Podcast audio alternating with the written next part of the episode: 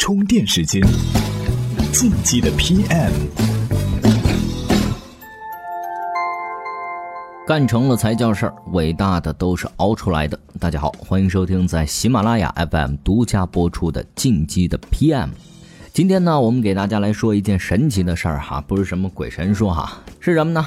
同一篇文章在知乎和今日头条上却呈现出截然不同的效果。哎，听到这个说法哈，有人不信了。你说这俩平台都是如今主流的内容 App，同一篇文章能有多大区别呀？嗯，咱可没胡说八道哈，用事实说话。今年四月份，三节课推了一篇 BAT 之痛、李彦宏的焦虑和百度的困局的文章哈。当时想的呢是这样的深度文章，那得多平台同步呀，争取让外部传播的渠道最大化。于是呢，选择了知乎、今日头条等等内容社区。可是最后呈现的结果却是让人大跌眼镜。嗯，究竟发生了什么呢？充电时间的小伙伴们，大家好！非常高兴能在充电时间和大家分享我们的思考和见解，也希望大家多多关注我们的微信公众号，输入“三节课”的汉语拼音就能找到我们。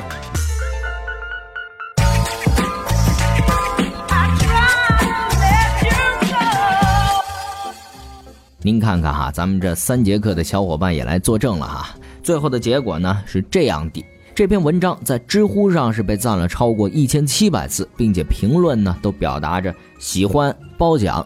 而到了头条上，好家伙，阅读啊还不到一千五，评论呢更别说了，惨不忍睹啊！你甚至是怀疑啊，这些留言的人基本是不看内容的，看完标题就开始做自己的评论。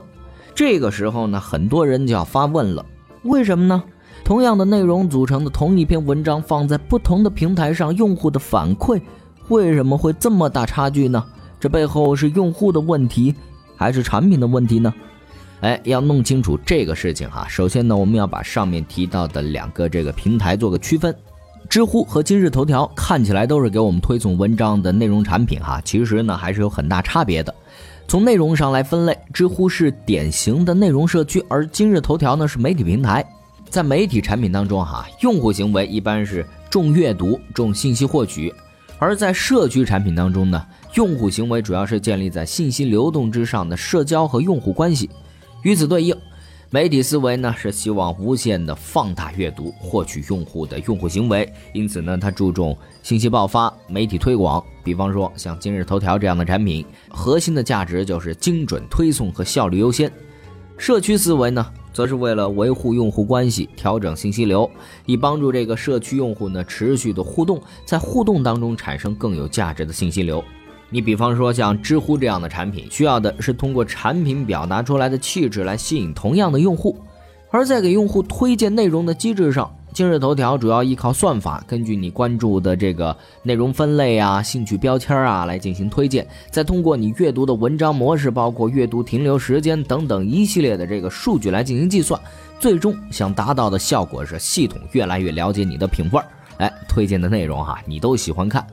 而知乎就不同了，知乎呢是通过关注关系链来进行推送，也就是人。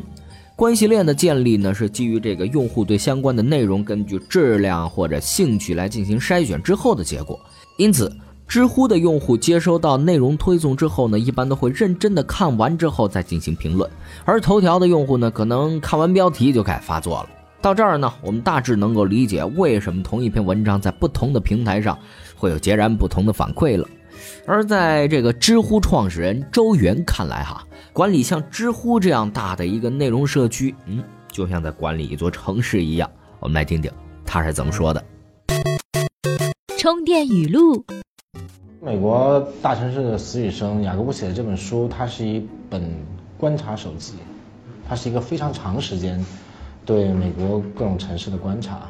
由于我在做社区，当我看到这本书的时候，我产生的首先是一种共鸣。一个城市的卫生，它的基础条件，它是不是有有人在里面有比较高的犯罪率，它是会影响到这个城市的繁荣的。对于社区而言，那我们一样有自己的啊面对的挑战。广告就是 spam，垃垃圾信息，海量的垃圾信息。我们去年屏蔽了一亿条这个 spam 的请求，然后删了无数的这个在知乎打广告的账号。第二是这个低质内容。第三就是这个不友善，网络暴力。你有时候你不一定敢在网上讲话，因为你说完以后，下面劈头盖脸都是喷你的。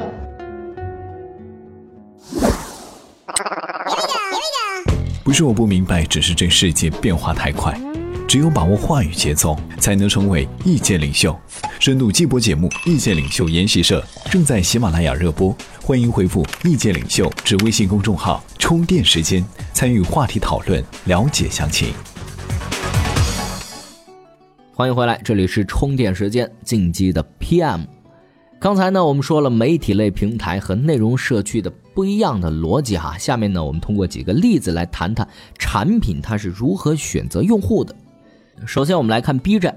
如果说你想成为 B 站的正式会员，要么你通过这个别的会员来邀请你，否则呢，你就得先回答长达这一百多个问题，而且需要回答对绝大多数才能够被认可为一个合格的二次元。这个啊，就是通过产品流程来筛选用户。B 站呢，通过二次元的问题提升了注册门槛，确保了 B 站早期中非常纯正的二次元文化氛围。再来看知乎哈。知乎当年的注册呢，采用邀请制，采用邀请制的方法呢，确保了知乎用户的质量，给用户带来了更多的优质会员。同时呢，早期的高质量用户呢，也开始形成了知乎早期的这个产品文化。这个啊，是通过运营来选择用户。再比如说，三十六氪，它是以内容陈列来选择用户，以精品而不是大量的内容来取胜。反观今日头条，通过个性化的推荐来选择用户。那今日头条这具体的算法机制呢，在咱们上一期的节目当中呢也有提到，您可以在我们的公众号“充电时间”来回复“算法机制”四个字，看看今日头条的算法架构师是怎么说的。今日关键词，好，充电时间，今日关键词语录。今天呢，跟大家聊了聊知乎和头条上不一样的用户回复哈，顺带呢，今天也分享一下知乎上那些有意思、不看保证后悔的经典问答。今天呢，给您推荐的这篇文章哈，整理了关于程序员和屌丝相关的毁三观回答。哎，您在微信公众号“充电时间”内回复“语录”这两个字，就可以找到这篇文章了。注意了，前方高能，吃饭者慎点。最后给您提个醒哈，网易云课堂为充电时间的每位会员呢提供了两门精品的课程，会员们记得查收哈。本期节目呢由库里企划编辑，Loud News 老彭监制，也非常感谢三节课对本期素材的授权。晋级的 PM，感谢您的收听，我们下期再会。